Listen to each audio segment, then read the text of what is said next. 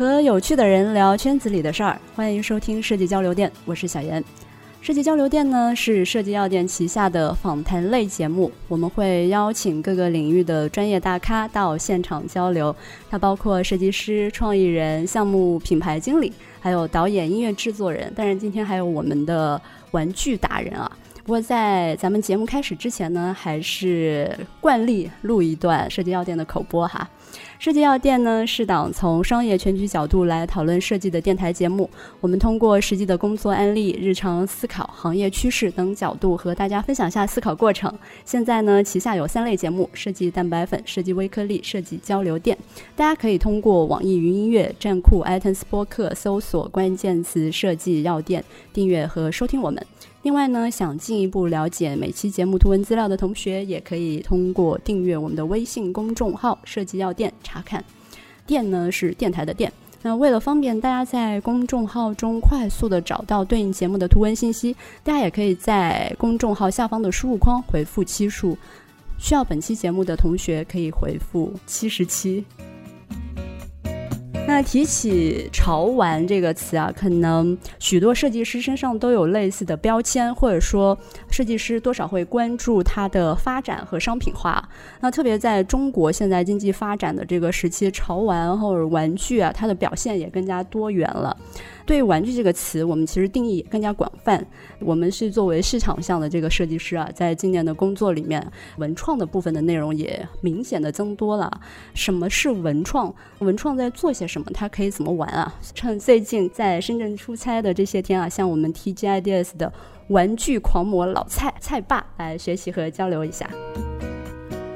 大家好，我是蔡春林，他们叫我蔡爸或者老蔡都可以。是我们 TG 的老江湖啊。不算老江湖，只是从业经验稍微长了一点点。嗯，那这两年其实腾讯文创方面做了很多的探索和尝试嘛。TG 作为腾讯游戏的 in-house 团队，其实在去年也做了很多文创相关的一些工作啊。腾讯游戏最重要的产品的许多重要的文创的工作方面，蔡爸都有参与，是不是？是的，先跟大家介绍一下，我主要是服务于那个王者荣耀的。嗯，那王者荣耀我们之前呢也有给王者荣耀做了一些像新闻创相关的内容，嗯，包括跟敦煌的合作，跟玩家的一些共创的平台。嗯，那我介绍一下，我主要有三件事情吧，我觉得现在是比较满意的一个工作范围。那第一个呢，就是我们为玩家搭建了一个叫“王者创意高地”的设计平台。这个设计平台就是说，大家可以设计自己的周边，甚至说自己的皮肤、设计自己的手办，或者一些呃跟游戏相关的同人作品。然后这个呢，我们当时就是说，也可以大家点赞高的作品，我们可以把它实现出来，是这样的一个平台。那第二件事情，集合创意的这样的一个平台。是的，嗯。那第二件事情呢，我们基于这个平台呢，然后我们在第二年开始想，就是说，也就去年嘛，嗯，想要做越做越好的时候，我们举办了一场叫《王者降临》的一个手办原型设计大赛。那这次设计大赛呢，是呃邀请了业界的 KOL，就是王者降临是工匠的那个匠，对，临就是来临的临，然后就邀请这些民间大神。来参与我们的这种衍生品跟手办的开发，然后呢，其中有个很有意思的项目啊，不知道小杨有没有知道，就是说在去年川川拽的时候呢，嗯，我们展出了有白起的那个白色死神的手办。哦，好像我我有看过。那个手办呢。后来呢，因为它设计太帅了，而且它曾经设计过，然后官方。把它做到皮肤里面，改版了原先的一个皮肤，就相当于是从文创的工作推动到了游戏里面的创作，对吧？是的，所以说我们觉得收集到这些素材是有意义，嗯，呃，创作的。那第一件事情就刚刚说的穿戴出来了，那我们啊将所有的跟王者相关、跟腾讯游戏相关的艺术作品，例如说绘画、雕塑、手办。啊，无论是来自民间的还是官方的，我们作为一个第一次在川大在这种大型展会里面，嗯，把它展现出来，也是算是说我们在这个新文创领域对。公众对普通玩家的一种展示吧，那这个结果我还是挺满意的。是，我觉得一方面是展示，还有一方面是我觉得和适合大家的一个共创。大家做的好的设计作品，一个是可以把它设计出来，另外一个它有可能还推动了游戏里面的一些皮肤的变化。是的，像我们的那个敦煌里面有个杨玉环皮肤合作嘛，跟敦煌研究院的合作，我们邀请了那个著名的艺术家连阳。来帮我们设计的这个皮肤的原画，像这些跨界领域的合作呢，我一直是我从进腾讯就想实现的一个愿望，真正达到什么叫第九艺术。嗯，因为腾讯包括我们游戏圈一直在说游戏是第九艺术，我进来腾讯之后，包括现在的工作，嗯，就是一直把游戏向第九艺术更加紧密的相连接。让用户跟我们的游戏产生更强的情感链接。嗯，蔡爸说到这个第九艺术，跟你本身是有一个很大的一个关联的。就我们知道，可能文创它是一个很大的一个课题啊，它可能是自上而下的这样的一个商业课题。但我们今天聊的，可能就是跟设计工作非常相关的那个衍生品。开发的这个部分啊，那但是这一块儿的话，我觉得衍生品开发，蔡爸是有绝对的发言权的一个人啊。就为什么呢？我这边可能很难用语言去形容这个为什么，所以这个时候大家应该打开我们的微信公众号啊，就设计药店的微信公众号，嗯，大家可以看到我们到时候会放蔡爸这一期的一个图文资料，然后会把蔡爸的工位以及他家里的整个房间，对不对，都是这种潮玩手办玩具。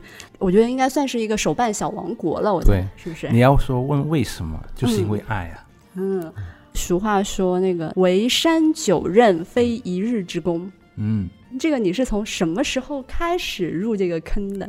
其实入坑啊，我应该是从小到大啊，因为我是算是搭上了八零年代的这个班车。那八零年代、九零年代的人呢，我们是看一些呃，从外面当时改革开放。那有改革开放，对对对对，改革发 开放，然后也是得益国家政策，然后呢，有很多外来的动画片，嗯，像变形金刚，像 G.I. 周，像因为很多像花仙子啊，各种各样的从日本来的，嗯，美国来的，欧洲来的，像杰克鼹鼠的故事，对吧？我们有接触到这种大量的来自外来的 IP。那这些 IP 当时我们不会把它叫 IP 啦，只是说对，当时没有 IP 这个概念，对，没有这个概念，大家就留下了一个童年，就留下一个深刻的印象。哎，我就是看这些长大的，而导致了我长大这个过程中，我就很喜欢一个东西，就是玩具了。因为玩具是这些 IP、这些动画形象具象化的一个产物。嗯，这个产物会。伴随着我拥有它的时候，一开始我跟他的情感一直连接的，为什么呢？呃，我即便这个 IP 完结了，这个动画不玩了，那我手上持有这个物件，就是说啊，我当时。回忆起啊，这个情景是在哪里？是就像我们看一个小时候照片那种，就是有一个儿时的记忆、时代的记忆在那儿，时代的烙印在这个里面。而这些烙印呢，对我妈来说就是一个很无聊的东西，很没有用的东西。她她没有能感受到。她为了因为我花了零用钱去买玩具而打我。哦。而且这件事情还是在初中的时候。啊，买这么多没用的东西，买这些东西就干嘛呢？当时我一个念头就是，我爸买了很多陶瓷的东西，就是摆件。哦，这个是基因吗？就是有这种收集和对收藏控，嗯，收藏控。但我觉得到我们八几八零年代、九零年代的人，他可能会把这种陶瓷或者摆件转化成玩具。我后面想清楚一个问题，这就是一个消费观念改变的东西。是爸爸那一代收藏瓷器，其实跟我们收藏这些手办核心有一些部分是相通的，对不对？一样的嗯，呃，归根到底，我是一个物质的收藏控，我喜欢很多很多东西围绕着我的感觉。这得多少钱呢？就 堆满的都是钱。有一句话，现在业界有一个夸张的说法，就是“宅男一面墙，北京一套房”。是，这有点夸张，真的是这样，不夸张的。你说现在，而且很多手办经过商业的一些包装，像 cos，它有一些低价的手办，也有一些高价的手办，也是卖到十几万一个的。对，嗯，就是我们儿时候的玩具，肯定是是一把玩，更陪伴我们成长的嘛。那对小孩来说，它就是一个陪伴他成长记忆的一个玩物嘛。那对大人来说，为什么现在大人也很多会？玩这个玩具呢，或者什么东西？其实呢，一个就是说童年记忆，另外一个是从我们现在开始伴随着进入社会，呃，会发现有越来越多的艺术品啊，包括审美的东西。这些艺术家呢，把他们的作品从平面变成立体的，然后我们这些特别是学美术相关的那些人，他就会觉得啊，我现在去潮玩展就一个概念，就啊，诶，这个艺术家我喜欢他，诶，他出了这么一个手办，买，大家会认同他这种艺术设计的时候呢，会倾向于购买他的东西。嗯，对，就是喜欢这个艺术家，然后这个艺术家出的一系列的东西都要收藏下来。对。我们说到草玩呢，在起源九十年代末的时候呢，香港有个设计师叫 Michael Lau 的，刘什么对，他叫 Michael Lau 的一个设计师，啊，当时推动了这种 Plan Toy 平台玩具的风格。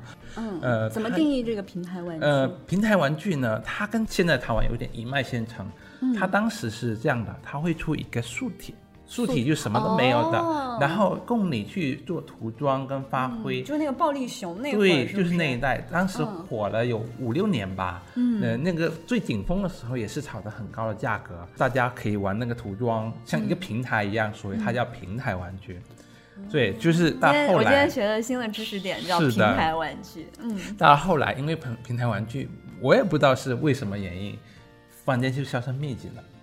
然后拥有大 IP 厂牌的，而反而兴起了，也有是有可能，呃，因为我们国内的一些用户，包括一些呃玩家，接触到大量的优质的 IP，嗯，形成了有很多忠实的 IP 用户，就例如说漫威，他进来，他可能会去买钢铁侠。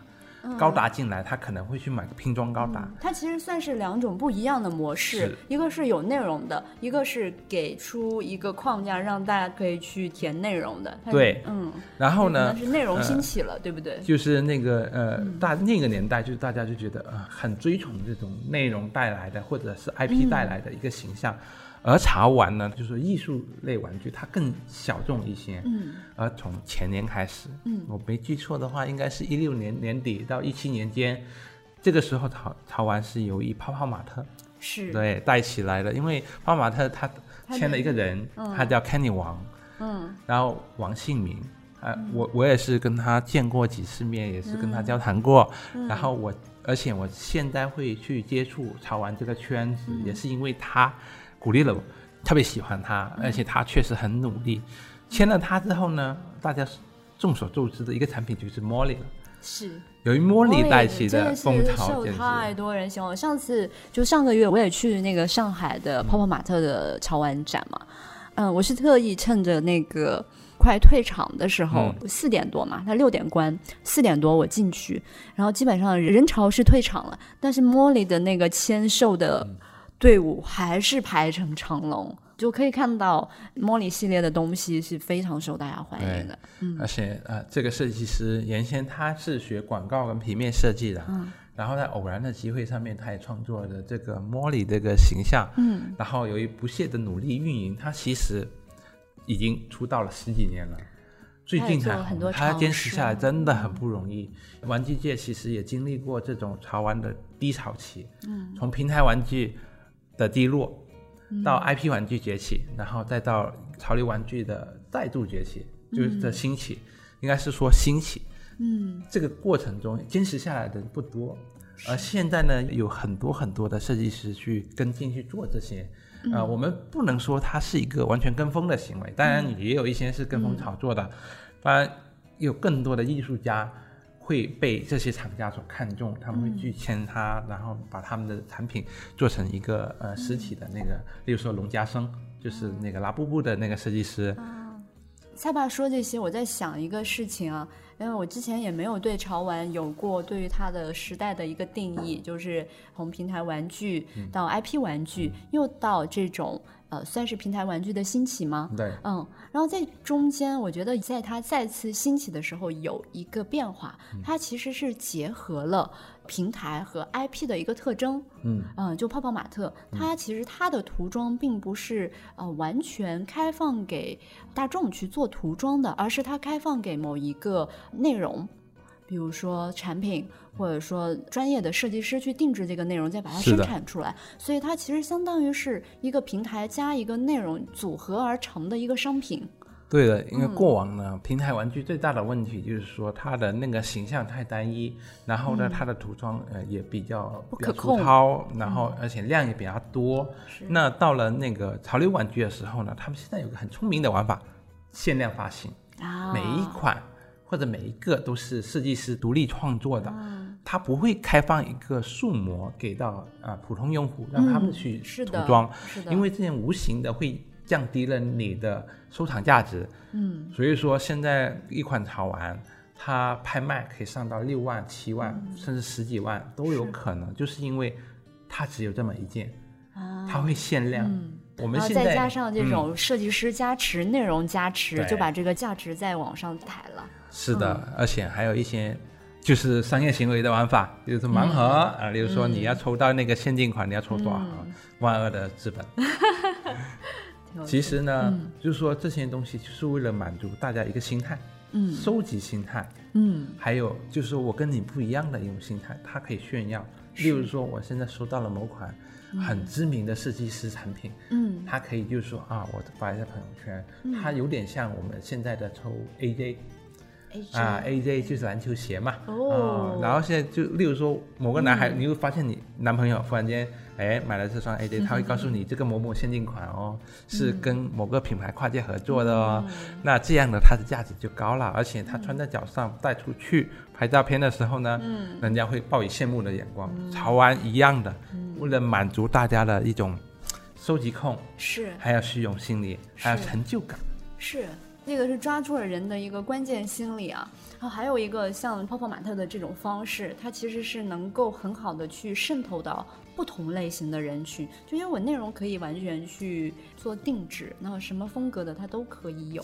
那总有一款你喜欢的，就是原来的那个 AK 四十八嘛，最早的女团。啊，AKB 四十八。啊，AKB 四十八个人里面，一百多个人里面，总有一个是你喜欢的吧？所以我觉得。我们后期的这种平台玩具走的也是这种方式，反正我做很多的内容，总有一个你喜欢，你一个入坑了，你就有入一百个的可能，就是搜集控了。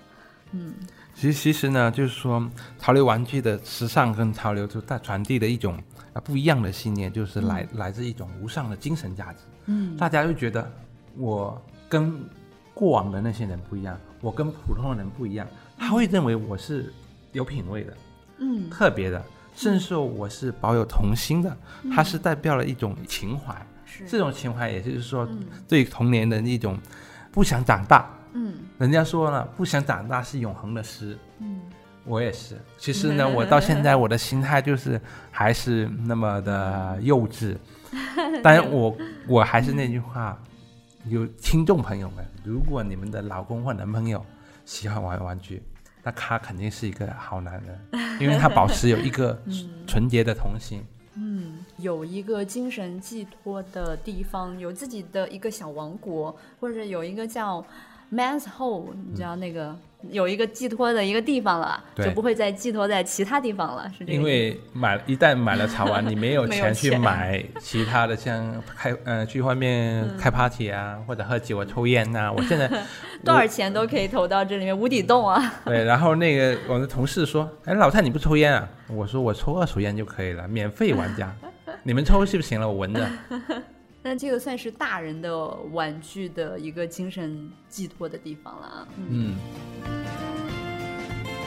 说回来哈，刚才蔡爸也说了，就是他小时候到成长到大人这样的一个对玩具的理解和定义啊，然后也说了玩具它是在商品运营过程中间，大概是抓住了大家什么样的一个心态。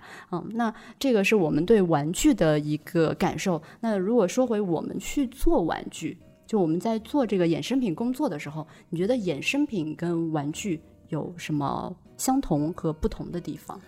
嗯，我现在主要是在那个帮王者荣耀还有一些其他腾讯的游戏产品做这衍生品的开发跟规划。其实衍生品的跟玩具呢，它都是有一个概念过程，就是说它毕竟要有一定的创意在里面。嗯，那这个创意来源于几个方面吧，一个就是一。对游戏产品的一个理解跟呃规划，另外一个找到一个合适的风格或者美术风格去制作这些衍生品。嗯，另外一个就是衍生品它是什么时间段的游戏产品需要什么样的衍生品啊？我能不能这样理解蔡爸刚才说的话？一个是对于游戏产品的一个理解，那不管是不是游戏产品啊，但至少都有对这个产品的理解。也就是如果拿我们刚才那个 Plan Toy 在后期泡泡玛特发展那个阶段，它是有一个内容的。游戏产品的理解，那这个就是它的内容的部分。然后另外一个就是它载体的部分，它适合对产品，它适合在什么时间出什么类型的产品，那这个就是它的一个载体。然后内容和载体去做结合，是是不是这样的一个理解？对，因为大家都知道腾讯是一个互联网公司，它没有任何实体制造业的经验。嗯，那我我已经来了十年了。嗯，那十年前来的时候呢？大家还是在做周边，还是做那种 T 恤衫，上面印一个大大的 logo，然后载体很有限，对，就很有限。而且当时的思维就是说，哎，我派放给玩家或者卖给玩家的时候，他们穿上我们的 logo，那就可以到处为我们的游戏品牌宣传啦。嗯，但事实上。有很多玩家他并不喜欢这么直接的暴露一个我是游戏宅男这种是。大感觉，而我们我是移动广告牌，就是，他其实对你的游戏 logo 是没有概念的，嗯，他对你的品牌理念也没有是概念的，嗯，但他只对你的游戏角色有概念，嗯，就例如说我我是很擅长玩李白的。嗯。那么我很希望有一个能代表李白的元素穿在我身上，摆在我桌上，这些就是一个情感寄托了，一个衍生品了。嗯，是我这样理解，不知道对不对哈？其实我们从最早的粗暴的去。理解这个游戏，这个游戏只是一个 logo，但是现在呢，我们在做这种内容挖掘啊，就比如说王者荣耀这样一个产品，我们从王者荣耀这个 icon logo 背后去挖掘出了它很多的这种内容，不论李白也好，还是他玩的这个玩法、精神价值，或者说能够代表他的一个精神标签的更多元化的这些东西挖掘出来给到他们。嗯，是的，就是说现在呃不仅仅做玩具了，还有一些。像漫画、像动画、周边类的东西，我们都有去涉猎到一些内容。刚刚小袁问的说的这些问题，就是因为我们现在其实我们内部的资源也是有限的，所以精力会比较集中在开发某些产品上面。那肯定有观众会问呢，王者荣耀那么多角色，为什么不出多点这种手办呢？例如说我想要大乔的手办，嗯，或者我想要那个小乔的手办。为什么这些手办不会尽快的出来呢？嗯，这个是涉及到一个问题了，就是开发成本跟开发时间周期的问题。啊，对对对，之前还问过蔡爸嘛。其实，在我们产品，不论是团队内还是团队外，哈，不论是我们游戏还是影业啊，或者什么的，就如果涉及到做衍生品开发的时候，我们都会来咨询蔡爸。所以今天也是趁着我们这个节目啊，就是蔡爸也跟大家分享一下，大家经常来咨询你的一些问题，大概是有哪一些？嗯嗯，首先经常会有品牌来，就因为我们给王者荣耀做了这些服务已经有一段时间了，所以其他游戏产品的品牌经理会过来问，就是说啊，菜爸菜爸，我们要做一个手办，我说可以呀，有没有预算呢？他说有预算，那什么时候要啊？下个月就要。然后我说预算多少呢？他说十万。哦，那好吧，那我只能说臣妾做不到。就为什么呢？因为。他们经常拿出王者荣耀的，像例如说大乔那款 Q 版的手办，大家要知道这个 Q 版的手办呢，它开的模具的成本，还大家就不会这样想了，因为我们开发这些玩具，包括手办类的实体制造业，它如果要做大批量生产，它必须要做模具，而模具的开发成本一般像 Q 版小小的 Q 版类型的，都要十万到二十万间。就是这个是只是模具模具的成本，然后还有用料啊，还有人工成本都要算进去。有了这些模具之后，你的最低的起订量起码五百件起，嗯，最好的话是不是一万件？为什么要生产这么多件呢？是因为如果你的件数越多，那你的模具成本利用率就高，就平摊的越越少。那本来如果一个 Q 版玩具是开发了二十万的玩具，如果你只卖了五百件。那它有可能就一件可能要上到五百块钱，那就对于大众来说啊，这东西太贵了。嗯。但是呢，对于开发者来说，他一分钱没人赚，而且他还要倒贴物流仓储的一些成本。哦。对。你这样理解，我就有一点通了。为什么 Molly 它可以把它的价格控制在那么的低？嗯。是不是都是长那样嘛？所以这是它节约。只要改部分的零件。对对对对对对，然后改配色这样子，这种就是一个很好的商业化的这个。像王者荣耀、像腾讯游戏，它不可能走潮流玩具的那种大规模生产路线，它更倾向 IP 玩具。IP 玩具就是说，我们每个角色都有独特的造型，它必须要根据那个造型去做重新的模具开发，还有包装设计。那很多人就是说我为什么在淘宝上面可以买到很便宜的那种玩具，但是虽然质量不是很好，因为那些玩具是盗版的，它只需要拿到原来的玩具的造型去翻模，它就可以生产出一大堆的呃玩具出来，它就省去了前期的开发成本。嗯，我们后来再来说时间成本。嗯，我们从呃设计这个原型的草图，可能需要经过一个月到一个半月的时间，然后二 D 草图设计完了之后，我们就开始进行三 D 的设计。嗯，三 D 设计可能要去到两个到两个半月的时间。嗯，那两个半月时间过完了之后，就把这个三 D 打印出来，打印出来就把表面再人工处理抛光，因为现在它你打印机有那种道道。我们要把它处理干净，处理完干净之后呢，它就要上色。上完色之后，我们确认这个样品没有问题，这还要大批量生产。这些周期基本上在九个月到一年的时间。这么长啊？是的，因为我们经常会来来反反反复复，就是说改什么，例如说这个表情对不对，这个配色对不对。然后我们不断的去来回这个过程，就是消耗了很长的时间。事实上，我们每开发一个产品，都会提前一年或者九个月去做这些。对，这个是比较保险的。嗯当然，我们也有做过三个月了，但三个月的产品做出来很差，能看得出来它的那个模具不平等。嗯，我们现在也接触了很多日本业界的制作玩具的大佬，比如说像万代、像 GSC，他们还过来对，是的，他们也过来分享一下，基本就是这个时间流程。所以我们要做玩具、做衍生品的开发，可能要提前一年去做这件事情。当然，如果你是仅仅做一些像一些平面的东西，例如说杯垫，嗯，例如说纸张印刷，它可能的时间就是一个月到两个月时间。就可以完成。当然如果你要做一个立体的手办，嗯，要做到玩具，那需要这么长的时间呢？真的。其中除了工艺，其实还有很多。如果盗版了，它其实是相当于把它原来那些知识产权其实都盗版。是的，嗯，对，就等于说前期厂家投入了五十万块钱去开发这种玩具，做了一些产品，呃，瞬间卖得好，呃，市场上又有很多这种盗版。然后无形之中就扼杀了这些创作的公司，所以现在的人消费水平上去了，我建议大家还是不要去买盗版玩具，因为我们这个社会能够有更多的创作、更多的内容出现来服务大家。是的，就是说啊，不是说叫大家要来买买腾讯的周边啊，而是说在面对所有的产品里面，大家应该给有于创作者一定的尊重。是。是，而且我们也是作为设计师，我们应该能感同身受这样的东西哈。嗯，那这个是我们的衍生品的一个开发周期哈。那如果对于一个产品来说，比如说拿我们游戏产品举例啊，产品有不同的成熟度，那在什么时候适合开发什么样的衍生品？嗯，这个之前我在腾讯内部也有分享过这个课。嗯，那这课的潜意就是说呢。嗯，因为我们游戏里面有分内测、公测，然后到正式开服嘛。嗯。那现在手游产品会快快很多，不会像以前 PC 端一样，有那么明显的一个周期哈。比如说有版号跟没版号的阶段。是。那我个人是给这样的分享了，就是说，如果我们的内测甚至公测已经对外界已经公布的情况下，我们会做一些轻周边。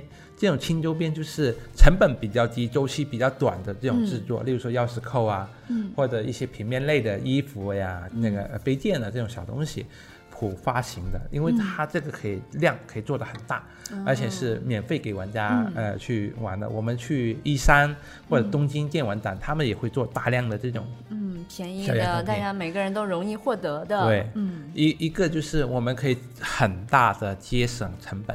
而把这些产品作为一个传播的一个素材，尽快让一些玩家记住我们的产品。嗯，这个是前期的。其实这有点像什么？嗯，发到你手上的小广告，但是这个小广告呢又很可爱，然后有一些实用的价值。其实它每个都是一个小广告，它是在于这种传播哈。对，就已经是不会像我们一开始说的，就是印个 logo 在上面，对，那让他们记住我们。之后呢，我们到第二个阶段，就是有可能开始上市了。但是它还没有产生一个足够大的影响力。例如说，我们的在线人数慢慢上升的时候，我们可以进行一些线下的活动啊，可以邀请一些圈内的玩家或者一些比较奖励性的东西。那可以这个档次再往上面高级一点点，我们会把它做成一个套装。这个套装里面是一些定制化的内容，例如说一个游戏里面的定制戒指。或者一些比较有价值的收藏价值的东西，代表了你是这个地位的身份象征。而它留存下来之后呢，一旦这个游戏火了之后，嗯，它可以去炫耀。哦，它就是这个阶段里面独一无二的，以后也不会再生产的一种产品。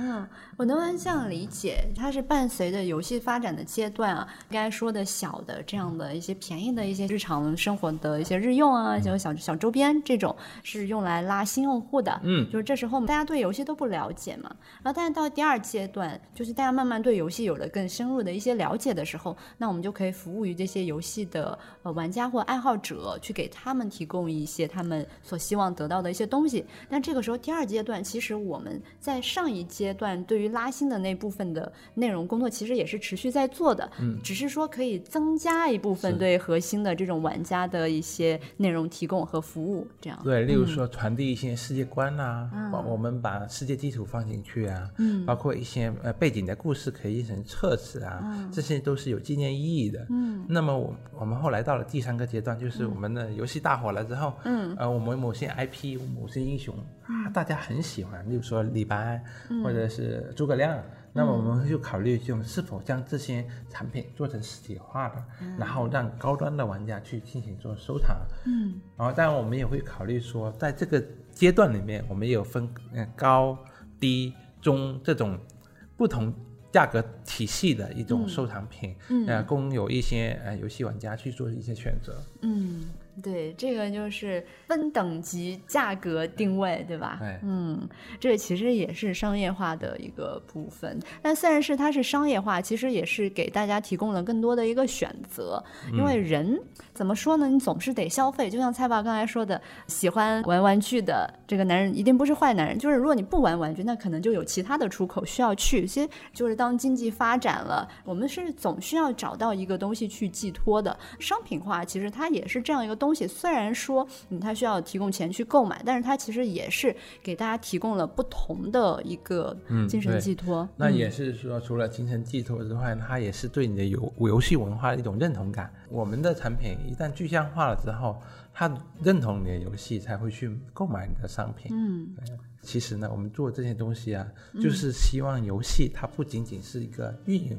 就是我不断的做一些运营活动，我们希望构建一个 IP 的生态，那从漫画、动画到潮流文化衍生品，逐步逐步去做搭内容的布局跟搭建，跟用户产生足够的情感链接，就是让游戏成为一个大的 IP。嗯，这个目的就是说，为游戏文化增添新的维度。嗯。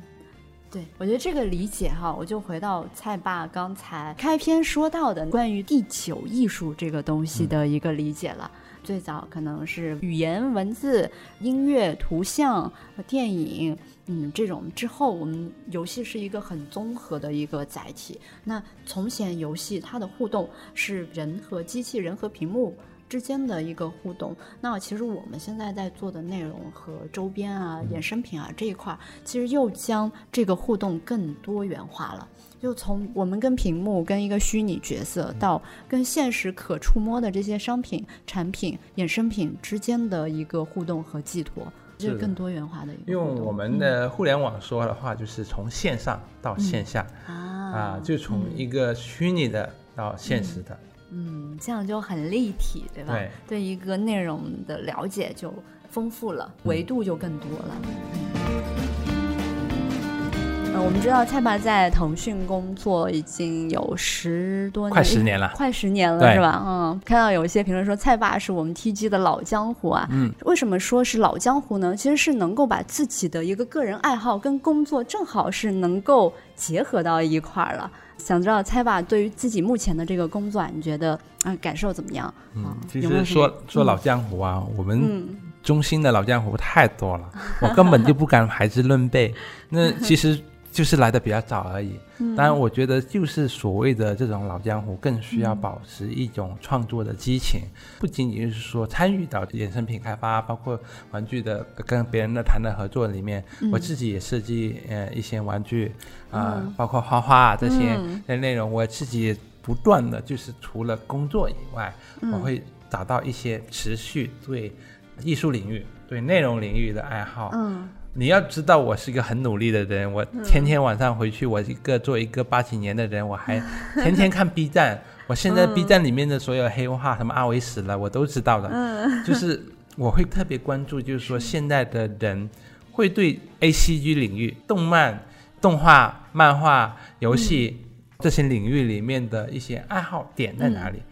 然后我会关注所有的呃剧情在哪里。那我还会关注现在玩具圈发生了什么事情。主要是你没有亲身参与投入到这里面的事业里面，你是不了解的。所以说，一直保持这种心态，就是说你要去多了解这个这门行当。除了你投进去之后，你才会发现啊，原来他们在说的这个艺术家是到底是怎么回事？他是谁？他的创作作品，他的风格是什么？你才有资格跟别人谈论。嗯，不然的话，你跟外面的人去谈论这些东西的时候，你会被别人鄙视的。嗯，你根本谈不起。内容信息不同步了。对，嗯，就是例如说，我第一次看到那个《莫里之父》那个 Kenny 王的时候，嗯，他很喜欢那个六几年、七几年的那种，呃，铁甲万能侠日本的那种老的那种动画片。那我也看过，我就是开始聊一下。而且他是现在特别努力的去创作每一张画作。我也是去他的工作室之后。受到他的激发，我想他都这么努力，这么有名气人，一直保持着创作，嗯，让自己保鲜，那我有什么理由不去努力呢？其实我看到蔡爸的工位，我也受到了鼓舞。然后蔡爸的工位上，因为那边有个小桌子，我们那天还是把那个小桌子搬过来聊天。我不是要做笔记嘛，嗯，那个小桌子就是蔡爸自己在公司里面自己做个人创作的一个工作台吧，算是吗？是的，嗯。然后我的跟别人讲话就说中午不要约我的会。嗯我中午两小时是特别重要的，嗯，所以我中午一般都是不会跟别人去吃太久的饭。我在下面吃完马上就上来开始开工。怪不得我那天我们说去食堂，你也是匆匆忙忙就直接离开单独赶快吃了，赶快。对，因为呃全天候，那除了中午之外，晚上是家庭的时间。我必须陪老婆陪孩子，然后照顾家庭。今天录节目特殊，才我们现在是晚上的九点多哈。这个没没所谓了，为了小严录这个节目没关系。而且关键是我的报了备，请了假了的，这个是有现在男人对。然后呃，像呃。上午跟下午呢都是工作时间，嗯，大部分现在的工作大在会议跟 PPT 占占占据了我很大一部分，那只有中午是我可以觉得是我的世界的哎呦，我经常就是戴着耳机听着音乐，享受这个时间是不是？对，然后我中午也不是会午觉，然后一直做到两点钟准时收，我也不会。因为我的创作是影响我的工作，你这个时间上安排的是很好的，对，比较理想，快乐时间，快属于老男人的快乐时间，就只有中午了。嗯，其实蔡爸刚才说到这个，我我也是深有感触，是一个是刚才说到的，一直要保持这个信息同步啊，保持自己的一个个人创作和自己的快乐时间，我觉得快乐的这个时间很重要。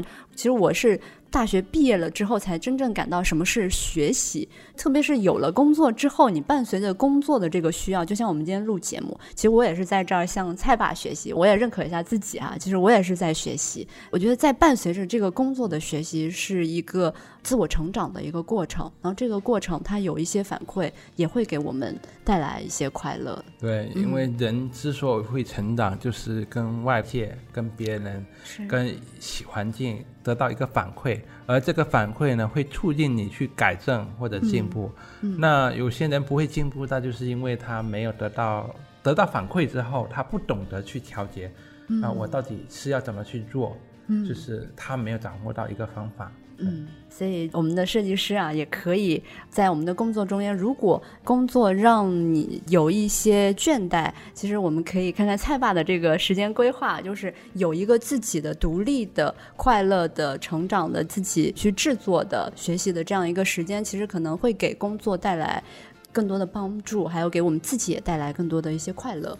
是的，主要是 快乐两小时。对，然后这个东西快乐是说你带来的成就感是别人给不了你的。嗯，呃，因为我以前是做广告跟设计行业有八年的，大家要知道广告行业跟设计行业是这种飞机稿是很多的。嗯，你很少有一个就是你做出来大家满意、客户又满意的作品，往往就是你为了这个。单能成，你不得不妥协，久而久之会觉得啊，我做这个东西有什么意义？我读了这么多年书，我的美学那些东西有什么？如果环境不能被改变，那改变我们自己，改变我们自己的话，我们自己需要自我锤炼，一个就是，然后要需要自我满足，找到我真正喜欢的副业，我我管这个东西叫副业，让他去做一个内心的一个慰藉，这就是设计师的避风港。啊，是我我我也有这个避风港，然后也希望大家也能找到这样一个避风港啊。那我们今天聊的算是在衍生品开发这方面，蔡爸也说到一些我觉得非常实用的，在我们工作生活里面啊，比如说衍生品开发的周期啊，阶段性要开发哪些品类啊，还有以及我们刚才也说到一些销售渠道以及。在这个之前，蔡爸也说了中国潮玩发展的一个过程啊，像从 Plan Toy 到 IP 类的产品，还有这种 Plan Toy 跟内容 IP 结合的泡泡玛特的这种系列的玩具的三个玩具不同的一个阶段啊。然后最后，蔡爸也跟我们分享了两小时的快乐宅男时间啊，这个对于大家的工作上，我觉得也是有一些启发吧。那今天很感谢蔡爸。